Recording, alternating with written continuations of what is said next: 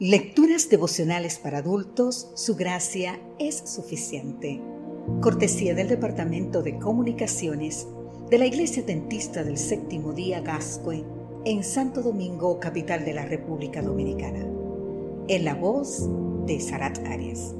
Hoy, 27 de enero, para que abras sus ojos.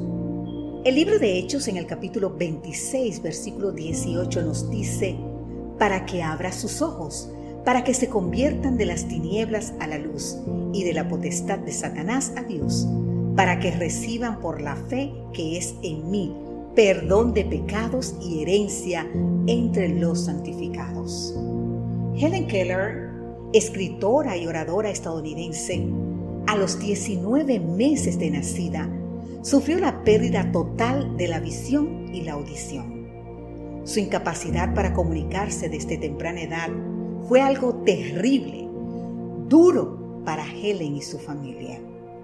Cuando cumplió siete años, sus padres decidieron buscar una institutriz, una joven especialista llamada Annie Sullivan, que se encargó de su formación y logró un avance en la educación especial.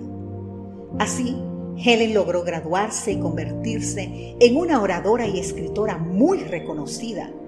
Escribió 14 libros y publicó más de 475 artículos y ensayos. Las dificultades nunca fueron un obstáculo para que transmitiera sus mensajes positivos, animando y motivando a tantas personas. Nunca es fácil llegar donde vale la pena llegar. Aunque los ojos y oídos físicos de Helen estaban cerrados, sus ojos intelectuales, emocionales, espirituales estaban bien abiertos para percibir y valorar la vida y sus desafíos. Como Pablo, todos somos llamados a abrir los ojos de la gente a fin de que pueda pasar de las tinieblas a la luz del poder del enemigo al poder de Dios, de la culpa al perdón, de esta vida limitada a la herencia eterna. Pablo sabía que el pecado había cegado los ojos espirituales de todos. Él mismo contó en su testimonio que al encontrarse con Cristo pudo ver cosas que antes no era capaz de ver. Dejó de mirar hacia la tierra para mirar hacia el cielo. Dejó de estar centrado en su yo para centrarse en su Salvador.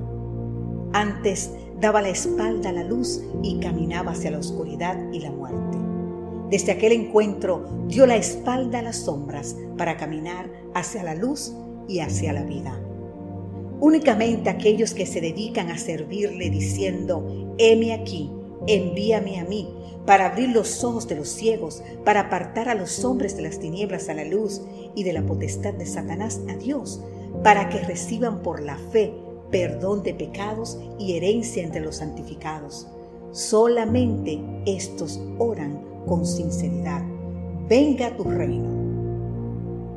No hay opción intermedia, querido amigo, querida amiga. Tan solo los que cada día renuevan su compromiso, oran, estudian la Biblia, testifican, se preparan y preparan otros para el cielo y los que por la gracia de Dios se dedican a abrir los ojos de los demás son los que de verdad anhelan la segunda venida de Cristo. Dios no manda a los pecadores a buscar una iglesia, ordena a la iglesia a buscar a los pecadores. Así dijo Bill Graham. Que Dios hoy te bendiga en gran manera.